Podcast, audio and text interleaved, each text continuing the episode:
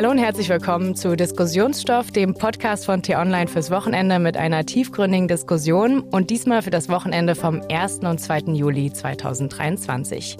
Ich bin Lisa Fritsch und führe durch diesen Podcast. Ja, was geht da gerade vor mit unserer Natur? Das Wetter und Klima spielen verrückt. Mal hohe Temperaturen um die 30 Grad, dann wieder gewaltige Unwetter, Hitze, Überschwemmungen, Tornadowind. Der Klimawandel ist real. Aber was können wir und was müssen wir tun? Sind wir in der Verantwortung oder die Politik? Und wie können wir als Gesellschaft an einem Strang ziehen? Und diese Fragen bespreche ich zum einen wie immer mit T-Online-Chefredakteur Florian Harms. Hallo Lisa und an alle Hörerinnen und Hörer. Und zum anderen mit einem ganz besonderen Gast heute, und zwar Michaela Koschak, unserer Klimakolumnistin bei T-Online. Michaela, schön, dass du hier bei uns im Podcast und sogar zu uns nach Berlin ins Studio gekommen bist. Hallo, ihr alle.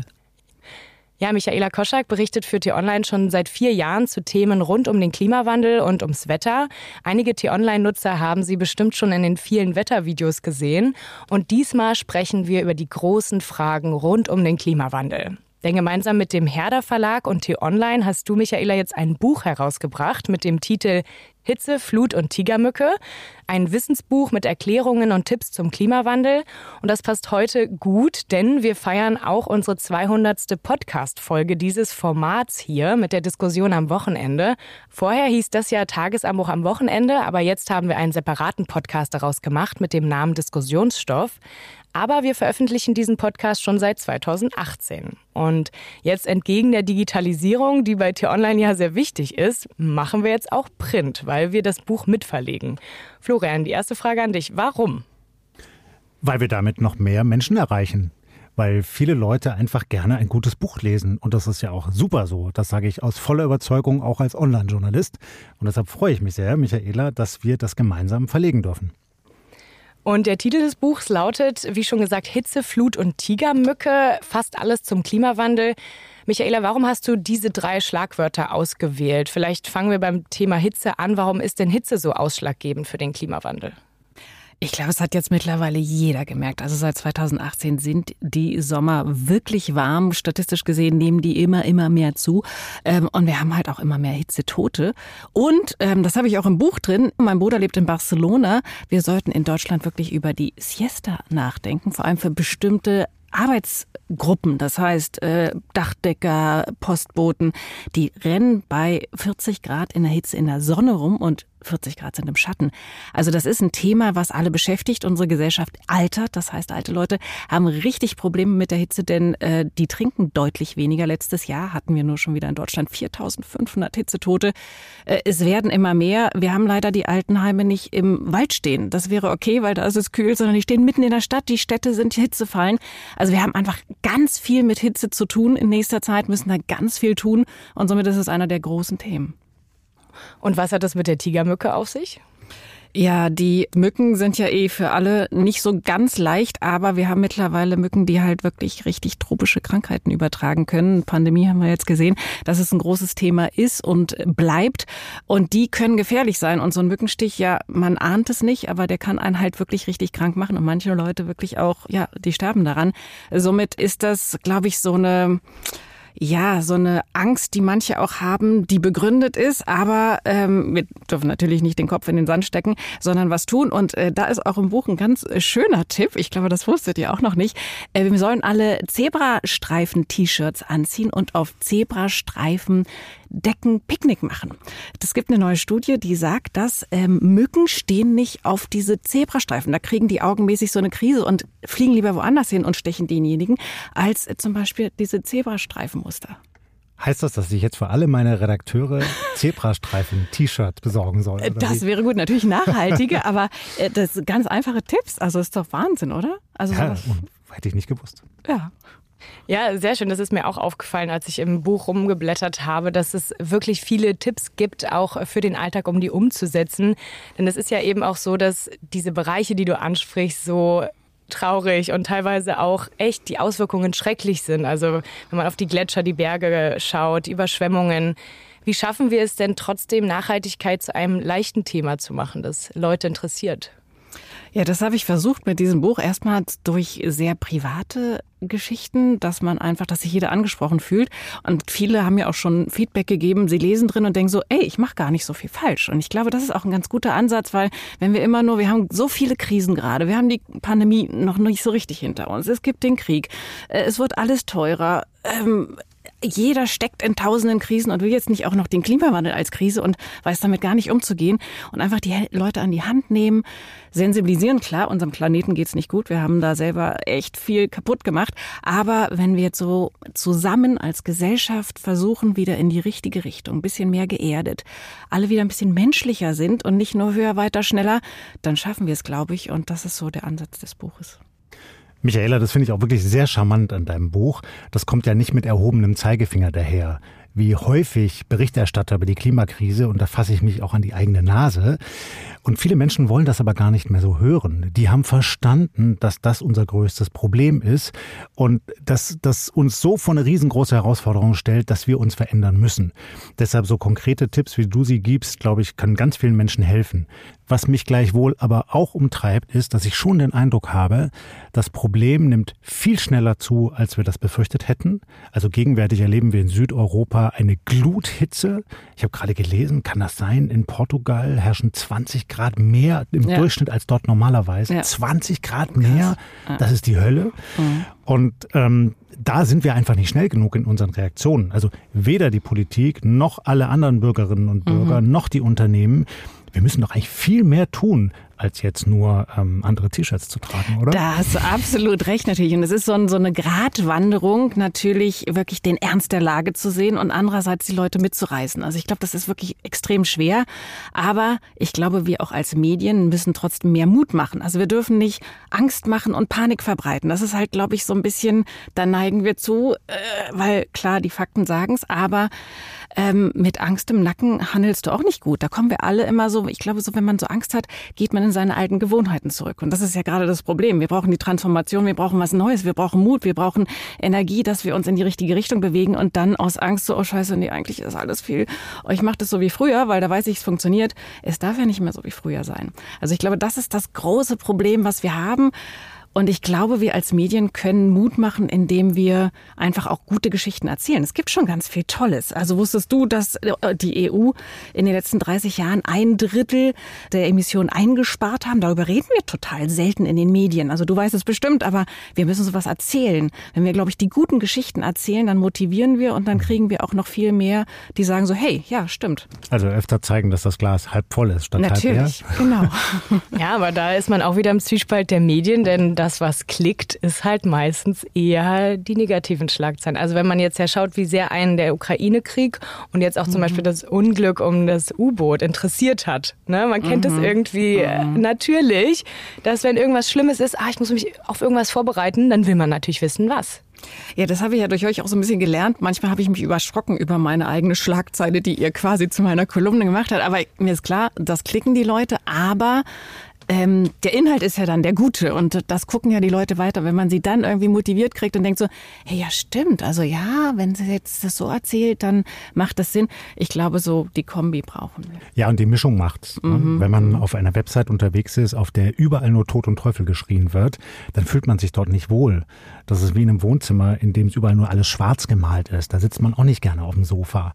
Und das müssen wir uns schon, glaube ich, vornehmen. Auch mhm. wir in der T-Online-Redaktion, die Mischung etwas leichter zu machen. Und das habe ich mir auch vorgenommen für den Tagesanbruch.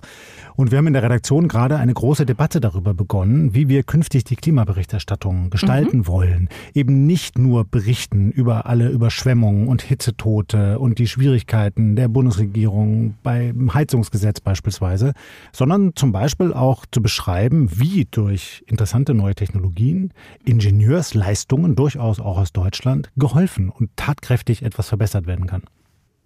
Aber jetzt nochmal zu diesem Medienaspekt, da ist ja auch immer wieder diese Sache, die mitschwingt, die uns auch teilweise in Hörerzuschriften zugeworfen wird, dass man schnell in den Aktivismus abschweift. Ne? Also wie schafft man da diese Balance als Journalist, ähm, aber auch als Leser, das zu erkennen?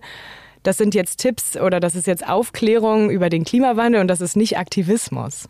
Ich glaube halt wirklich, äh, wir müssen halt klare, eindeutige Fakten liefern. Also, dass die Leute wissen. Also, wenn ich dir jetzt sage, du musst morgen dicke Socken anziehen, dann denkt ihr so, ey, es ist Hochsommer, warum? Aber wenn ich dir erkläre, es kommt ein Kaltlufttropfen, die Temperaturen werden innerhalb von einer Stunde um 10 Grad fallen und abends hast du wirklich nur noch 7 Grad draußen, dann zieht ihr gerne Socken an, weil euch ist klar, warum. Wenn ich euch aber nur sage, ey, zieht euch morgen warme Socken an, dann, oh, hier die wieder mit ihrem erhobenen Zeigefinger. Ich glaube, die wichtige Aufgabe von uns Medien ist, dass wir erklären, warum. Und dann haben die Leute auch Bock drauf, was zu ändern. Und wenn wir dann noch zeigen, was ist alles schon passiert, dann haben wir, glaube ich, wirklich eine gute Mischung. Ich glaube, das ist ein ganz wichtiger Punkt, den du ansprichst, Michaela. Denn wir haben nicht die Aufgabe, unsere Leserinnen und Leser zu erziehen. Ja, wir haben nicht einen Bildungsauftrag. Bildung ist in der Schule. Wir haben einen Berichterstattungsauftrag. Deshalb finde ich es sehr richtig, dass du sagst, wir müssen die Fakten liefern. Aber eben die Fakten nicht partiell, selektiv, ausschnittsweise, sondern alle Fakten. Und zu allen Fakten gehört eben auch dazu, dass vieles schon getan wird um die Klimakrise zu bewältigen. Und das müssen wir halt auch berichten. Und halt, ich glaube, das Schwierige ist halt gerade beim Klimawandel, es ist ja so komplex, es ist so kompliziert, aber das greift alles ineinander, dass wir dieses systemische Denken mal erklären, was, glaube ich, die Politik auch noch ein bisschen lernen muss. Weil wenn man was eine gute Sache tut, weiß ich zum Beispiel die Städte zu Schwammstädten macht, dann machen wir was, dass es, wenn es Hochwasser gibt, äh, wird das Wasser aufgefangen, aber wir haben gleichzeitig Wasser, wenn es mal trocken ist. Und gleichzeitig tun wir aber auch was gegen die Hitze. Also dass das, wenn man man eine Maßnahme macht, dass das ja für ganz viel was tut. Ich glaube, das müssen wir auch noch viel mehr erklären, weil sonst denken immer alle so, naja, aber pff, ja, das haben wir das eine Problem, aber wir haben ja das und das und das und das Problem auch noch. Sondern wir können ja zum Teil wirklich mit einer Sache ganz viel tun. Ja, und in vielen Kommunen in Deutschland wird ja auch schon viel getan. Also da wird wieder begrünt, Dächer werden beispielsweise begrünt, ähm, Asphalt wird wieder aufgerissen. So, das ist alles gut und richtig. Trotzdem habe ich häufig den Eindruck, dass wir in Deutschland zu langsam unterwegs sind, was auch etwas mit unserem föderalen System zu tun hat, weil es eben nicht so einfach ist, eine Entscheidung zu treffen und dann durchzuregieren. Das mag ja für uns auch angesichts unserer Geschichte richtig sein, aber ich glaube, bei diesem großen Problem der Klimakrise kommen wir halt nicht schnell genug voran. Wenn man das mal vergleicht mit einem präsidentiellen System wie in Amerika, die sind viel weiter. Mhm. Wir schimpfen immer auf die Amis, weil die viel höhere CO2-Emissionen haben. Stimmt, die machen aber mittlerweile auch viel, viel mehr. In Amerika ist das Bewusstsein, zumindest bei den entscheidenden Eliten, dass man was tun muss, viel, viel stärker verbreitet und es wird auch wirklich viel mehr getan, wenn man beispielsweise an Kalifornien denkt. Ich wollte gerade sagen, wenn du Kalifornien alleine siehst, ist das ja Wahnsinn. Also was die da schon tun und wir Deutschen ja mit unseren Genehmigungsverfahren und Formularen, die ausgeführt werden, da muss was passieren. Aber ich glaube, so langsam klickt es ein bisschen in der Politik und äh, sehen wir jetzt an den letzten Gesetzen, Heizungsgesetz und Klimaschutzgesetz. Äh, es werden ja wenigstens so ein bisschen schneller Entscheidungen getroffen als noch vor einem Jahr, sagen wir mal. Ja, aber wenn du gerade das Klimaschutzgesetz ansprichst, da gab es ja letzte Woche eben gerade einen Bremser. Und wenn wir jetzt mal auf unsere aktuelle Regierung gucken, auch mit dem Heizungsgesetz hat sich wieder gezeigt, ähm, sieht man einfach, wie unterschiedlich die Meinungen sind. Und so ist es ja eben auch in der Bevölkerung. Ne? Wir müssen irgendwie auch alles abdecken. Und die FDP hat gerade letzte Woche bei dem Klimaschutzgesetz eben gebremst. Und ähm, einige Artikel haben gesagt, es ist jetzt völlig aufgeweicht. Wie würdet ihr das ähm, betrachten? Ist die FDP da der Bremser oder ist es gerade gut, dass sie eben auch die Meinungen aller Bürger widerspiegelt? Lisa, ich glaube, die Antwort hat zwei Seiten. Zum einen ist es ja gut und richtig, dass Parteien unterschiedliche Wahrnehmungen in unterschiedlichen Milieus in Deutschland widerspiegeln. Und die FDP steht dort stellvertretend für Menschen, die sagen, nee, wir wollen weniger krasse Vorschriften haben, sondern wir wollen eigentlich eher Chancen ermöglichen und neue Technologien ihren Weg ebnen. Und wir wollen auch, dass jeder Bürger, jede Bürgerin so viel wie möglich selbst in die Hand nehmen kann und auch jedes Unternehmen. So weit, so gut. Auf der anderen Seite ist aber auch jetzt eine Entwicklung zu sehen, dass durch die Politisierung, also durch beispielsweise die Furcht der FDP davor, bei den nächsten Landtagswahlen wieder ein sehr schlechtes Ergebnis einzufahren, die Spitzenpolitiker der Partei dazu neigen, in Populismus zu verfallen und eben kleinen Randgruppen das Wort zu reden, die noch nicht mal mehr akzeptieren, dass der Veränderungsbedarf so groß ist, dass wir wirklich jetzt schnell sein müssen, um die richtigen Antworten zu geben auf die Klimakrise. Und das haben wir hier bei der FDP gesehen. Die haben in Teilen versucht, Klimaleugnern das Wort zu reden. Sie haben das nicht so deutlich gemacht, aber sie haben stückweise in diese Richtung argumentiert. Und das ist natürlich hochgefährlich, wenn man weiß, wie schnell die Entwicklung jetzt voranschreitet. Ja, das glaube ich auch. Aber ich bin ganz viel ja auch in Unternehmen unterwegs und das ist krass, was die von sich aus jetzt ja schon tun. Also auch mit den ganzen EU-Regelungen, die kriegen ja dann da wirklich ja auch äh, Fördersachen, die sie sonst nicht kriegen würden. Also ich glaube, das Denken in den Kommunen und auch vor allem in, in den Unternehmen ist schon so nachhaltig und geht schon so in die richtige Richtung, dass es die Gesetze sind wichtig und gut. Aber ich glaube, es passiert auch schon ganz viel. Absolut. Ja, stimmt. Ähm, viele Unternehmen machen ja auch von sich auch schon viel für den Klimaschutz. Lass uns nochmal zurückkommen auf die Tipps, die wir am Anfang besprochen haben, denn da geht es ja auch darum, dass jeder eine Kleinigkeit im Alltag ändert. Und genau die Idee haben wir ja auch aufgegriffen mit unserem Podcast Grünes Licht, mehr Nachhaltigkeit im Alltag. Da gibt es eben auch jede Woche solche einfachen Tipps für eben solche Menschen, die sagen, ich will jetzt nicht mein ganzes Leben umkrempeln, sondern eine kleine Sache ändern. Und diese Woche geht es zum Beispiel ums Grillen. Das passt auch ähm, zur Sommersaison. Und wie umweltfreundlich denn das wirklich ist und worauf man da achten könnte. Und den Podcast gibt es auch bei Spotify und allen anderen Podcast-Plattformen oder auch auf t-online.de-podcasts. Michaela, darauf bezogen, welchen Tipp könntest du da den Menschen so an die Hand geben, wenn man jetzt irgendwie vor sich hat, das mit dem Heizungsgesetz, die Inflation ist ein Riesenproblem. Müssen denn alle etwas ändern? Und jetzt zum Beispiel auch aufs Heizungsgesetz, wenn man da davor steht, dass man ja, sich ein neues Heizungssystem installieren muss, das ist auch schon eine große Herausforderung. Also was gibst du da so den Menschen an die Hand? Du hast gerade das Wort muss ja auch so viel benutzt. Und ich glaube, ähm, dieses Wollen ist viel besser. Und jetzt, wir müssen ja jetzt nicht alle unsere Heizung ausbauen. Also das ist ja, das ist ja in den Medien auch so hochgekommen und so rübergekommen. Und das ist ja gar nicht so. Also wenn deine Heizung funktioniert, kannst du die auch noch die nächsten acht Jahre benutzen. Ich finde halt auch dieses alles auf Wasserstoff umstellen ist totaler Schwachsinn, weil wir werden auch in zehn Jahren noch nicht mit Wasserstoff, mit Grün ähm, heizen können, weil es gibt keinen grünen Wasserstoff in Deutschland. Somit, das ist so, war von unseren Medien jetzt vielleicht auch nicht ganz schlau, aber okay. Ähm, aber dieses, ich glaube, wenn die Leute neu bauen, wollen sie ja jetzt auch was ändern und haben das schon so mitbekommen. Und ich glaube, dieses Wollen ist viel wichtiger als dieses Müssen und wir müssen verzichten. Wir verzichten nicht, auch wenn wir alle weniger Fleisch essen, tun wir was Gutes für uns. Und das ist wieder so eine Win-Win-Win-Situation. Also wenn wir weniger Fleisch essen, weil wir Deutschen essen ja alle viel zu viel Fleisch, dann leben wir gesünder. Ähm, ein Kilo Rindfleisch verbraucht 16.000 Liter Wasser. Wir haben ein Wasserproblem in Deutschland. Also wenn wir weniger Fleisch essen, sparen wir auch Wasser ein. Wir haben ein Landwirtschaftsnutzungsproblem. Auf einer Fläche, wo man vier Kilo Rindfleisch rauskriegt, könnte man 100 Kilo pflanzliche Nahrungsmittel anbauen. Das heißt, wir bräuchten gar nicht mehr so viele Flächen Landwirtschaft, sondern könnten die zum Beispiel zu Mooren machen. Das heißt, dieses nicht mehr müssen, sondern hey, wir wollen unsere Landschaft wieder schöner machen. Wir wollen in einer tollen Welt leben und dadurch können wir ganz viel verändern. Und das sind ja dann die großen Hebel. Also wenn wir mehr Moore haben, passiert was. Wenn jetzt einer einmal mehr Fahrrad fährt, als wenn er ins Auto steigt, das ist ja für den Kopf wichtig, aber damit bewegen wir nichts. Wir müssen die großen Hebel bewegen. Und die großen Hebel sind halt äh, zum Beispiel Moore. Aber die großen Hebel müssen die nicht von der Politik bewegt werden? Ja, definitiv. Aber eben wir selber können trotzdem was tun. Also die großen Hebel, klar. Und da haben wir nur den Einfluss, indem wir irgendwie in der Demokratie die richtigen Parteien wählen und ähm, auch mal auf die Straße gehen. Also weil halt manchmal wirklich zu wenig in Deutschland, zu langsam passiert. Somit, ähm, das ist schon auch wichtig. Und da beim Stichwort auf die Straße gehen, habe ich aber den Eindruck, dass das jetzt fast schon diskreditiert mm. worden ist durch die letzte Generation.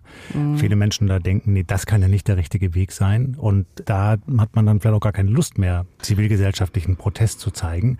Und ich glaube, in dieser Diskrepanz befinden sich gerade viele Leute. Sie haben ja. so den Eindruck, in der Politik geht es nicht schnell genug. Ich könnte vielleicht persönlich mich stärker engagieren, aber hey, ich bin ja kein Aktivist und ich will auch nichts mit den Klimaklebern zu tun haben. So, was soll ich denn jetzt machen? Mhm. Und das fehlt uns ein Stück weit. Vielleicht spielen wir Medien da wirklich eine Rolle, die noch nicht stark genug ist. Vielleicht ja. müssen wir Foren bieten, nicht ja. aktivistisch, aber dass wir möglichst viele gesellschaftliche Kräfte zu Wort kommen lassen, die was tun wollen. Das glaube ich auch. Also diese Kleber, ich kann die ja total verstehen. Also wenn ich jetzt nochmal drüber nachdenken müsste, ob ich jetzt nochmal Kinder in die Welt setze, würde ich echt drüber nachdenken, weil ich ja durch auch die ganzen Klimamodelle sehe, vier Grad Erwärmung, ihr könnt euch das alle nicht vorstellen, das ist eine Katastrophe. Also das würde gar nicht gehen. Ähm, da leben wir von einer Krise in der nächsten und also die Vorstellung ist furchtbar. Somit verstehe ich die, aber wie sie es machen, machen sie es natürlich falsch, weil sie, klar, sie sind präsent, sie sind in den Medien, aber sie verprellen halt total viele Menschen und äh, die werden jetzt wirklich noch unsicherer. Und wir müssen die Unsicherheit der Menschen nehmen, sondern wir müssen sie alle klar in die richtige Richtung schicken schicken, von wegen, hey, wir zusammen als Gesellschaft schaffen das, aber wir müssen uns an die Hände fassen und nicht wegschubsen. Und ich finde auch dieses, wir müssen ja nicht alles neu erfinden, sondern wir können auch mal was nachmachen. Die Dänen machen es super. In Island wird viel Gutes gemacht. Und wir Deutschen sind immer so, wir müssen das Rad neu erfinden. Wir müssen es nicht neu erfinden, sondern einfach mal anpacken. Und wir brauchen doch auch neue politische Vorbilder. Denn wenn man über Klimaschutz spricht, dann lassen viele Menschen schon den Rollladen runter und sagen, ah Gott, die Grünen wieder. Ne? Und wieder dieser linksgrün versiffte Journalist. Hey, Klimaschutz ist eigentlich urkonservativ. Das ist das mhm. Bewahren der Schöpfung. Und das fehlt mir beispielsweise von den Unionsparteien CDU und CSU, dass sie wirklich mal auf dieses Thema gehen. Das tun die bislang nicht sondern stattdessen greifen sie die Grünen an. Absolut, absolut. Und auch einfach, dass die Politiker mal versuchen, die Menschen zu begeistern. Also bisher machen sie immer so, oh, hier, da wird dir was genommen und da wird dir was genommen. Hey, Politik ist auch was Schönes. Man kann die Leute auch mitnehmen und die sagen, ey, du gewinnst dadurch das. Aber das kriegen die Deutschen schwer hin. Ja, und genau durch die letzte Generation wird ja auch die Motivation irgendwie genommen, ne? weil man dadurch irgendwie immer mehr sich abkapselt und dann denkt, oh, jetzt schon wieder die auf der Straße, jetzt kann ich mehr Auto fahren. Man denkt dann immer wieder negativ in nicht, das kann ich nicht, das muss ich. Ähm, du hast aber gerade trotzdem einen sehr beeindruckenden Punkt angesprochen, wie ich finde. Du würdest keine Kinder mehr in die Welt setzen, was für mich in meinem Alter eine ähm, ja, harte Aussage ist. Du meintest gerade vier Grad, das wäre eine Katastrophe. Also wir wollen jetzt nicht schon wieder den Teufel an die Wand malen, aber was würde denn dann konkret passieren? Die Kipppunkte, darüber haben ja schon viele was gehört und es gibt so einige Kipppunkte auf diesem Planeten, äh, die Gletscher schmelzen, die, der Nordpol schmilzt dahin, ähm, der Amazonas geht kaputt. Das, der Amazonas ist die grüne Lunge unseres Planeten. Äh, wir haben kein Süßwasser mehr, äh, wenn alle Gletscher schmelzen. Also wir hätten wirklich essentielle Probleme, nicht nur in den armen Ländern, sondern auch hier in Europa. Wir hätten Flüchtlingsprobleme, wir hätten, wir würden über Wasserkriege führen. Also es sind einfach wirklich vier Grad Erwärmung, ähm, ist jetzt wirklich den Teufel an die Wand malen. Somit müssen wir wirklich was tun. Ähm, schon zwei Grad Erwärmung Erwärmung kann man sich jetzt nicht vorstellen, aber ähm, auch das sind schon große Veränderungen. Aber damit könnten wir, glaube ich, umgehen. Aber vier Grad. Und da muss man, glaube ich, realistischerweise sagen, irgendwie da werden wir rauskommen, wenn wir so weitermachen ja, wie bisher. Schon definitiv. mit den eingeschlagenen Maßnahmen. Ja. ja. Schon da wird es ganz schlimm. Also mit mindestens zwei Grad wahrscheinlich. Mhm. Und deshalb braucht es doch eigentlich auch neben dem pragmatischen, wir tun jetzt alle was, wir machen es uns bewusst, vielleicht dann doch ein neues Regelwerk. Ich fand das ganz interessant, diesen Gedanken, dass man sagt, jede Bürgerin, jeder Bürger hat eigentlich ein CO2-Budget und darf das einsetzen. Zum Beispiel, indem man mal Auto fährt oder indem man auch mal einen Flug unternimmt. Aber man kann halt nicht mehr alles machen. Man muss sich entscheiden dafür, was man tut. Oder dann kann man vielleicht sogar noch einen Schritt weitergehen kann sagen, ja, jeder kann mit seinem Budget auch handeln, kann zum Beispiel was davon verkaufen. Solche Ideen mögen jetzt vielleicht etwas verkürzt dargestellt sein, aber die werden viel zu wenig diskutiert, finde ich. Ich ahne aber, wir werden früher oder später an einen Punkt kommen, da geht's gar nicht mehr anders. Ja, da werden wir mit harten Maßnahmen oder mit neuen Regeln reagieren müssen. Das glaube ich auch. Das Problem ist halt wirklich, dass wir ja immer erst reagieren, wenn wieder was passiert ist. Und wir kriegen das ja alles nicht mehr rückgängig gemacht. Kipppunkte heißt halt, ähm, wenn einmal das Glas runtergefallen ist, kaputt ist, wir können es nicht mehr zusammenkleben. Und sieht man ja am Ahrtal an so vielen Sachen. Es muss erstmal wieder richtig, richtig viel passieren, damit die Leute das merken, damit die Politik handelt. Und dieses wieder erstmal reparieren kostet ja erstmal viel, viel mehr Geld und kostet ja vor allem auch äh, Menschenleben, als wenn wir einfach schon mal Klimaschutz betreiben. Weißt du, und da, ich kann das nicht verstehen. Also das mhm. eine ist, dass man kritisiert, dass die Politiker in Europa es nicht hinkriegen, endlich die Subventionen auf Flugbenzin zu streichen wird darüber diskutiert, aber das Gesetz ist immer noch nicht durch. So. Das kann man hart kritisieren und sagen, die kriegen es nicht hin. Auf der anderen Seite, wenn ich dann höre, auch in meinem eigenen Bekannten- und Kollegenkreis, wohin die Leute alle fliegen, mit mhm. der ganzen Familie nach Namibia oder mal eben nach Miami, Familienurlaub in Thailand. Warum? Warum tust du das dir und deinen Kindern an? Und mir auch. Ich verstehe ja, es nicht. Ja, ja, klar. Also wir haben auch vorher schon drüber geredet, die Lisa und ich. Ich glaube, so ein Flug im Jahr würde ich, glaube ich, jedem gönnen. Weil auch ich möchte meinen Kindern auch die Welt zeigen, weil die sollen ja sehen, wie schön dieser Planet ist und die sollen auch sehen, dass es woanders Armut gibt und wie gut sie es hier haben. Das geht natürlich mit dem Auto kaum ein Stück, aber oder auch mit der Bahn, aber so weit dann doch nicht. Aber jeder zweite, dritte, vierte Flug muss einfach so teuer sein, dass man sich den nicht mehr leisten kann. Und diese ganzen Businessflüge müssen, glaube ich, auch nicht sein, weil mittlerweile durch Corona haben wir gemerkt, man kann ja auch so miteinander reden. Man muss ja sich ja nicht immer sehen. Somit, ähm, ich finde so, Oder wie du sagtest, ich glaube, dieser Handel ist ganz gut. Der eine sagt halt so, mein Gott, ich möchte auf mein Motorrad nicht verzichten, dafür fliege ich nicht. Oder der andere sagt, ich bin vegan, dafür möchte ich aber gerne ähm, doch mal nach Thailand. Ich glaube, das ist gut, weil dann kann jeder für sich selber entscheiden, was wichtig ist. Das finde ich einen total schönen Ansatz. Ja, genau. Wir hatten nämlich ähm, vorhinein, hatte ich äh, Michaela gefragt, ähm, darf man überhaupt noch Menschen erzählen, dass man in den Urlaub fliegt, ne? weil ich letztens auch aus Bulgarien wiedergekommen bin. Und ja, das ist. Du, du, du, du, du. Das ist so eine, ja, es verändert ja die Gesellschaft auch schon. Ne? Also was darf man dann noch erzählen? Es ist schon krass, wie der Klimawandel uns auch und unsere Kommunikation verändert. Aber das ist doch gut. Also das geht ja schon mal in die richtige Richtung. Und wer sowas erzählt, jetzt glaube ich, ich war, weiß ich, zu Weihnachten shoppen in New York, da gucken alle echt komisch. Aber wenn ich dir erzähle, hey, ich habe hier mein selbstgebackenes Brot und ähm, ich mache meinen Joghurt selber, das kommt, glaube ich, besser an. Ja, und zugleich gibt es eben dann doch noch zu viele Menschen, die pfeifen drauf. Mm. Ja. Und wir haben hier zum Beispiel auf dem Online auch über sehr Reiche berichtet, die ein Leben führen, das wirklich dem Planeten hart schadet. Nicht mhm. alle, klar, Vorsicht mit Pauschalisierung, aber es gibt einfach sehr mhm. viele sehr vermögende Menschen, die stoßen überproportional viel CO2 aus durch ihren Lebenswandel.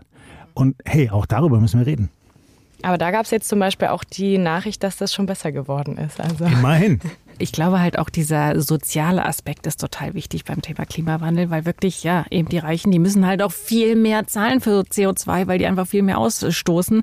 Äh, und müssten mehr. Ne? Müssten, müssten, müssten, müssten ja. Äh, und jemand, äh, der eh gerade ums Überleben kämpft, naja, von dem kann man das nicht erwarten, der in irgendeiner kleinen Buchte mitten in der Innenstadt wohnt und irgendwie bei tropischen Nächten nicht schlafen kann und am nächsten Tag trotzdem zur Schicht arbeiten muss. Also dieser soziale Aspekt, ich glaube, so kriegen wir auch die Leute Leute mehr, da muss die Politik auch viel mehr tun, dass die Bock haben auf Klimaschutz, weil ähm, natürlich sagen die immer so, ah, aber die könnten noch viel mehr. Und ich verstehe das oft. Also ich verstehe das wirklich. Hm. Wären dann da auch solche Dinge wie mehr auf Bürgerengagement aufmerksam machen eine ähm, Möglichkeit? Ja, auf jeden Fall, auf jeden Fall. Und da finde ich aber schon Wahnsinn, wie viel ja so ehrenamtlich auch schon passiert, wie viele Menschen sich für andere einsetzen. Ähm, das müssen wir, glaube ich, auch noch viel mehr erzählen. Also einfach schöne Geschichten in den Medien erzählen, dass die Leute sagen, ja stimmt, das gibt's, da habe ich auch Bock zu. Ich glaube, so motivieren wir die Leute auch noch mehr. Und da sind wir ja dann doch keine ähm, Klimaaktivisten, sondern einfach so gesellschaftlich müssen wir, glaube ich, wieder viel mehr zusammenrücken. In Corona, finde ich, ging es ja schon ein bisschen, zum Teil ein bisschen besser, aber wir haben das alles wieder vergessen. Das geht wieder nur höher, schneller weiter. Hm. Ja, bei mir zum Beispiel im, im Bezirk gibt es auch so eine Müllsammelaktion. Das ist ja eigentlich so eine kleine Sache, die schafft jeder irgendwie im Monat mal, ähm, der Natur was Gutes zu tun, Müll einzusammeln. Und damit wäre sozusagen schon der erste Schritt getan. Ich fand aber auch die Idee von dir, Florian, mit den Foren in den Medien ähm, ganz interessant. Was meintest du damit nochmal genau? Naja, dass viele von den Bürgerinitiativen, persönlichen Initiativen, von denen wir jetzt gehört haben, auch dann in der Berichterstattung Niederschlag finden. Dass wir nicht nur über die Katastrophen berichten, sondern auch Menschen erzählen lassen, was sie Gutes tun. Denn wenn ich jetzt bei mir in meinem Stadtviertel mich dafür einsetze, dass beispielsweise Parks wieder begrünt werden, dann ist das ja kaum eine Meldung wert. Vielleicht allenfalls in meinem Regionalblättchen. Warum sollte nicht auch mal ein großes Medium wie T-Online da reinzoomen und so etwas pass pro toto, also beispielhaft erzählen, was man tun kann? Und dann lässt man vielleicht noch die Leute zu Wort kommen, die da etwas getan haben. Da können sich andere ein Vorbild dran nehmen. Sowas meine ich eigentlich. Das glaube ich auch. Ich mache mit meinen Kindern jeden Abend legen wir im Bett. Was haben wir heute für eine gute Tat gemacht? Und das ist lustig, wenn die da, die denken drüber nach und manchmal sagen sie einfach wirklich, naja, die Bierflasche da aufgehoben. Aber das ist doch, ist doch toll. dass also, ich glaube, mit Kindern geht das ja noch viel leichter, weil die ja noch nicht diese alten Gewohnheiten haben wie wir Erwachsene. Und da ist das Bewusstsein in ihrem Kopf halt gleich ein ganz anderes. Und wenn sie auch nur sagen, ey Mama, ich habe mir heute wirklich die Haare gewaschen und ich habe es dir nicht nur erzählt. Ja, das ist doch ein ganz gutes Schlusswort, ähm, dass jeder sich so ein bisschen am Abend auch überlegt, was habe ich heute fürs Klima getan? Und wenn Sie, liebe Hörerinnen und Hörer, die Frage beantworten wollen, machen Sie denn genug fürs Klima? Dann können Sie das in unserer Spotify-Umfrage unter dem Podcast tun. Und dort können Sie uns auch gerne noch Fragen, Anmerkungen und Kritik dalassen. Alternativ geht das natürlich auch wie immer per E-Mail an podcasts.t-online.de. Und ja, damit bedanke ich mich ganz herzlich bei dir, Michaela, dass du hier auch hergekommen bist und auch bei dir, Florian, für alle eure Anregungen. Und ich glaube, damit starten wir alle gut ins Wochenende jetzt. Ich hoffe, auch Ihnen, liebe Hörerinnen und Hörer, hat es gefallen. Wenn ja, abonnieren Sie unseren neuen Podcast Diskussionsstoff und lassen Sie uns auch gerne eine Bewertung da. Das geht zum Beispiel auf Apple oder Google Podcasts oder bei Spotify. Und damit bedanke ich mich fürs Zuhören und sage ciao. Ein schönes Wochenende allen.